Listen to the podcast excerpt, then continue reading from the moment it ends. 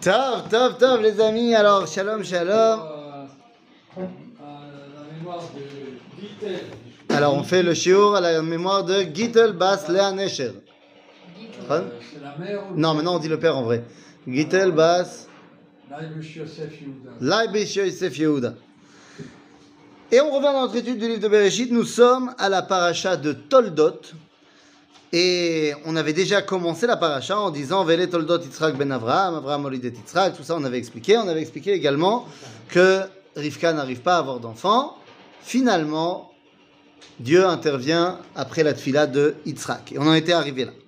Vayetar Yitzhak la Hashem le nochach ishto, ki akarahi, vayater lo Hashem vatar Rivka ishto. Donc Rivka tombe enceinte. Et c'est là que les problèmes commencent. Eh oui car ויתרוצצו הבנים בקרבה, ותאמר אם כן למה זה אנוכי, ותלך לדרוש את השם. Comme on l'a déjà dit, c'est le verset Kaf Bet. Comme on l'avait dit, on a terminé là-dessus la dernière fois, euh, בסופו של דבר, au final, à l'époque de Rivka, il n'y a pas d'échographie. Et donc, elle ne sait pas qu'il y en a deux. Elle ressent que Zemitrotsetz, Rashi nous dit, Lo yodea maze perush. Qu'est-ce que c'est retzitza Et là, c'est milachon ritza. C'est-à-dire quoi? C'est Ikour. Et de là, le Midrash va nous dire qu'à chaque fois que Rivka, elle passait devant Pitrosh, El Shem alors qu'Eilou, le bébé, il rate, veut sortir, mais en fait, ça veut dire qu'il y a des coups de pied qui se passent. Et quand elle passe devant Pitrosh, El Avodazara, alors ça veut sortir également. Rivka comprend, et c'est pas si compliqué que ça, comprend que cet euh, embryon, ce bébé, est attiré par la spiritualité. Mais elle n'arrive pas à comprendre par quelle spiritualité. Puisque lorsqu'elle passe devant ceux qui représentent Yud Kevavke, ça pousse, ça veut sortir. Mais lorsqu'elle va devant les temples de Avodazara, ça pousse, ça veut sortir. Alors elle demande, Imken, lama Lama Pourquoi ça bouge comme ça? Zé ou Anochi Non, parce que nous, on a l'habitude de dire, Imken lama zé Anochi, c'est traduit dans les Rumashim traduits, pourquoi est-ce que cela m'arrive-t-il? Alors que littéralement, ça veut dire pourquoi c'est moi? Ce qui ne veut rien dire. sur moi. Ça T'as t'as encore ajouté un nouveau truc. Littéralement, ça veut dire pourquoi c'est moi? Lama zé Anochi. Mais même à l'Ulpan, euh, Rama Aleph, on dit plus comme ça. Et Lama. En fait, il faut mettre la virgule autrement. Inken, Lama. Lama, ben mettre Lama, point. Point, euh, d'interrogation. Zé Anochi. C'est-à-dire, quel est le Dieu de cet enfant? C'est Zé ou Anochi? Ah, celui un étranger ou, ou le mien? Pas un étranger. Non, alors, Zé, Zé Rabotai, c'est le nom de Dieu lorsqu'il est le maître du Olam Hazé. Qu'est-ce qu'on a dit dans la Shiratayam quand on a vu Dieu se dévoiler ici On a dit Zé Eli ve'anveu. Les Grecs l'ont très bien compris puisque leur Dieu principal ils l'ont appelé Zéou. Zeus, Zeus. Zéou. Z- C'est ça. Zé, nous dit Rashi, c'est d'avoir chef Charles Harod Be'etzba. En d'autres termes, le nom de Dieu lorsqu'il se dévoile c'est Zé. Le nom de Dieu lorsqu'il se dévoile au-delà du Olam Hazé, la transcendance, le dévoilement divin, Zé Annochi Hashem Elohecha. Et donc Rivka, elle se pose la question, mais c'est qui le Dieu de cet enfant? Zé ou Anochi Parce que c'est quoi Pitro Shel Shem Ve'ever du Midrash? Il n'y avait pas encore la Torah, mais Shem Ve'ever continue la tradition prophétique qui a été commencée avec Adam Arishon, qui est le dévoilement de Yud Kevavke. D'un autre côté, Mazé Avodazara. Avodazara, hein, c'est la perception de Dieu uniquement par le prisme des forces de la nature. On se rappelle ce que disait le Rambam dans Ilchot Avodazara, chapitre 1, halacha 1. Comment l'Avodazara est arrivé dans le monde? Eh bien, au début, les gens savaient très bien que Dieu avait tout créé. Et ils rendaient un hommage aux différentes forces que Dieu avait créées en disant bien que ce sont des serviteurs de Dieu. Le soleil extraordinaire, ce que Dieu nous a créé. Crée un temple, mais petit à petit on oublie que le soleil n'est qu'une créature de Dieu et au service de Dieu, et on rend un le temple, que, un culte que au soleil. Donc, la Avoda Zara, c'est prendre Dieu et le mettre uniquement Baolam Hazé. Donc elle se pose la question le Dieu de ce- de cet enfant, c'est Zé ou Anochi? Le seul qui peut répondre, c'est qui? Bah, C'est Dieu. La reine va teler l'hydroche et Hachem. Vayomer Hachem là. Qu'est-ce que ça veut dire Vayomer Hachem là? Il y a quelques. Enfin, la semaine dernière, on avait dit Vayater lo Hachem. Quand Yitzhak a prié, on a dit que Dieu lui a répondu à lui. On avait dit lo velo la. Parce que la tfila du tzaddik, fils de tzaddik. Donc là, si là-bas il y avait marqué lo. Et ça voulait faire référence d'Afka à Yitzhak et pas Rivka. Ici, il y a marqué Vayomer Hachem la velo lo. En d'autres termes, la névoie qui se joue ici, elle est pour Rivka et pas pour Yitzhak. Yitzhak n'est pas au courant de ce que Dieu lui dit ici. Parce que s'il est au courant, toute l'histoire change. Eh oui. Parce il Bah, si c'est par névoie qu'il faut donner à Yaakov, Bien sûr. alors il n'y a plus d'histoire. Enfin, il y a un manque de communication quand même. Oui, mais Ah, sauf que là, il y, y a un manque de communication. Tu as raison, mais c'est volontaire. Pourquoi c'est volontaire? Parce qu'elle n'a pas le choix. Dieu lui a dit à elle, et certainement de ne pas dire à lui. Tiens, passe-moi un petit peu de la l'eau. Parce qu'il ne fait pas froid. Et vu que je suis arrivé de loin, Ouais, oui. de la lointaine euh, Givat Shaoul. תודה רבה. בבקשה.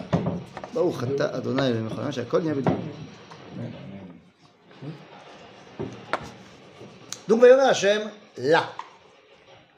שני גויים בבטנך. Ah, ah bah, ça commence à expliquer les choses. Il n'y en a pas un, il y en a deux. Et ils sont des goyim.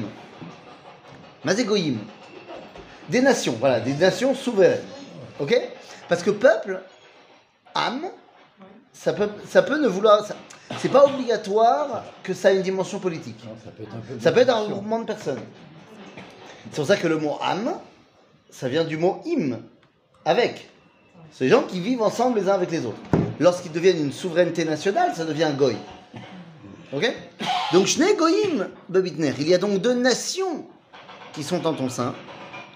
Ou Shne leumim et deux souverainetés, mime aïr yiparedu. C'est-à-dire que tant qu'elles sont dans ton ventre, zebeseder, mais dès qu'elles vont sortir, elles vont se séparer. Il y a donc deux légitimités nationales qui se séparent. Ouah. C'est qui ces deux bonhommes? Yaakov et Esav, nachon Quand on avait dit Vaitro Tsetsu Abanim Bekirba, ils se disputent. Rachid nous dit quelque chose de bizarre. Il dit Ayum Merivim Benachalat Shnei Haolamot. Ils se disputaient pour l'héritage des deux mondes. De quels deux mondes on parle?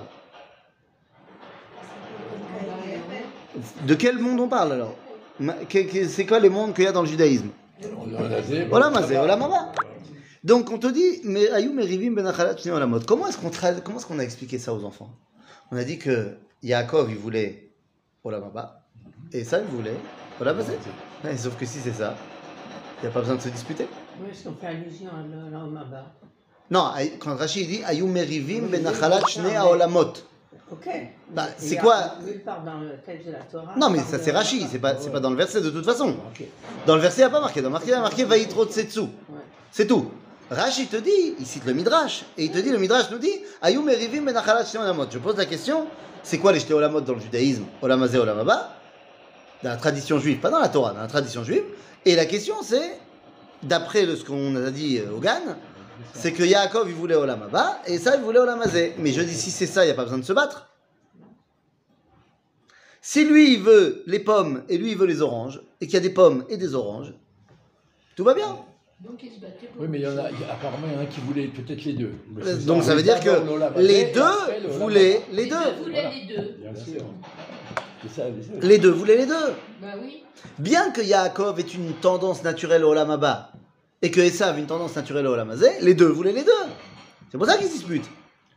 Et c'est ça le conflit qu'il y a entre ces Shtele ou Mim, Mimeir Hiparedou. Qui va être le patron pour dévoiler Dieu dans le monde, dans ce monde-ci Eh bien, ça va être le conflit entre Yitzhak et, euh, entre Yaakov et Esav. Qui va devenir le conflit entre Israël et particulièrement Rome, le christianisme, le monde occidental. Eh oui. L'islam tiendra plus tard, mais ça c'est plus Ishmaël. Ok? Donc ici, c'est pas ce qui nous intéresse. Ici, parce que l'islam, si tu veux, ne vient pas se battre avec Israël sur le même tendance. Ils disent Israël n'existe pas. Alors que le christianisme vient dire non, non, nous on remplace. Non, mais- chez là, Ils mais- disent pas qu'Israël n'existe pas. Les, Ils- les quoi sur la- ils, ils reconnaissent que, ils reconnaissent euh, que Moshe était un, un, un C'était un etc., musulman. etc. Ah, oui, carrément que c'était un musulman, ah bah évidemment. Ouais, ouais, ouais. Oui, Donc, euh, c'est ce texte-là qui est la source de l'antisémitisme. c'est peut-être pas de la- de l'antisémitisme, mais du moins de la séparation entre le christianisme et le judaïsme. Maintenant, attendez deux secondes, parce qu'il y a marqué Shte Goyim, Shne Goyim, bebitner, mais il y a marqué Goyim avec bizarrement. Ah oui, il y a que y a ce deux Yud. Non, il y a pas de regarde ce qu'il y a marqué, je sais pas ce qu'il y a dans ton magasin. Il y a marqué Gimel Yud Yud Mem. On le lit, on le lit Goyim, mais c'est marqué Geim. Non, ça n'a rien à voir avec. euh, ça n'a rien à voir avec la, la mitzvah de. Absolument pas. Mais par contre, Rashi nous dit Geim, ça veut dire des puissants. Mais on misait les Shne Geim Bebitner.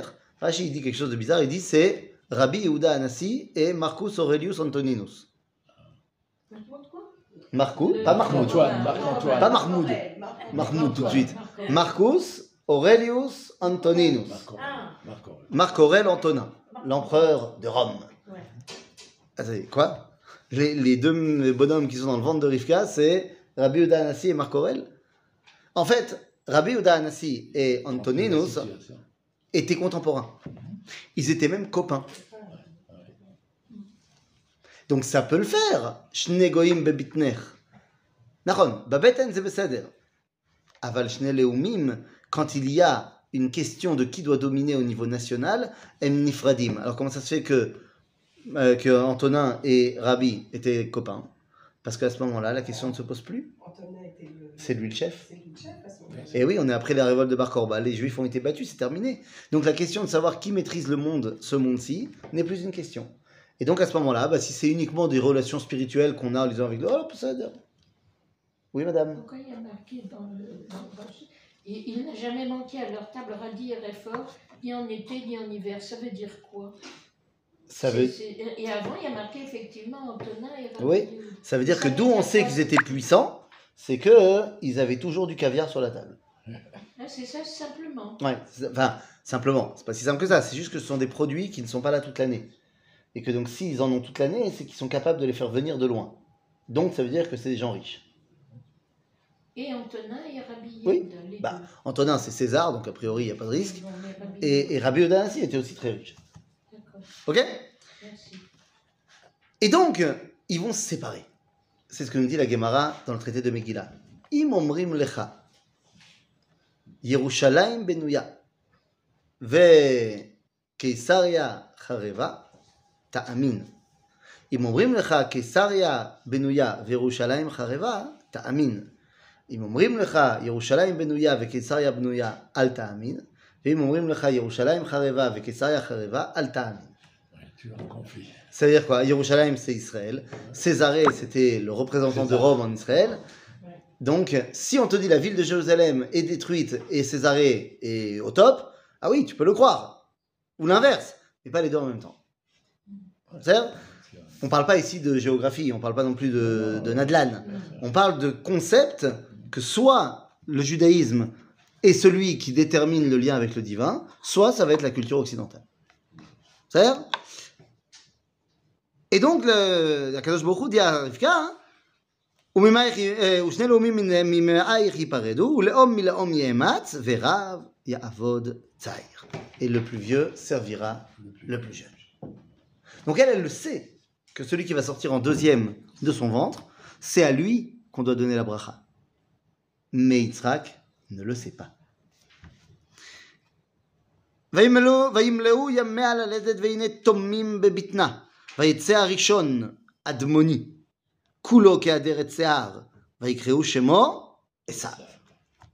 Le premier est sorti, il est tout roux, et il est tout plein de poils. Donc on décide de l'appeler comment Parfait. Ah, c'est parfait. נכון. עשיו עשוי. הוא נעשה. Ça y est, il est fait. Combien de vieil homme Alors le Midrash, il va te dire comme un vieil homme. Mais laisse tomber le Midrash, deux secondes. Esav, il a cette dimension de. Il est fait, il est fini. Et après, ואחריכן יצא אחיו, וידו אוחזת בעקב עשיו, ויקרא שמו יעקב. Quand je lis ce verset, qui est censé être le successeur Euh, Et ça, bah, Esav. פשוט. השני הוא בטבעו עוקב. il essaie de l'attraper. Et voilà, il suit. ויגדלו הנערים, ויהי עשיו איש יודע ציד, איש שדה, ויעקב איש תם יושב אוהלים. Ah, A priori, c'est Esav d'action. C'est un homme des champs, un homme qui s'est chassé, donc en français un homme qui s'est amené la parnassa à la famille.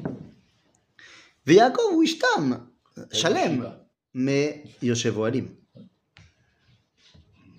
Je sais pas si vous voulez vous imaginer deux secondes les deux bonhommes, mais alors que d'un côté on a un mec qui est taillé en V, qui a une musculature à faire frémir toutes les jeunes filles, qui a une barbe de trois jours euh, un peu beau gosse, et qui est la star de l'école, de l'autre côté on a un petit jeune frêle avec des boutons d'acné, des lunettes, et toujours un livre à la main. On s'y croirait. Hein?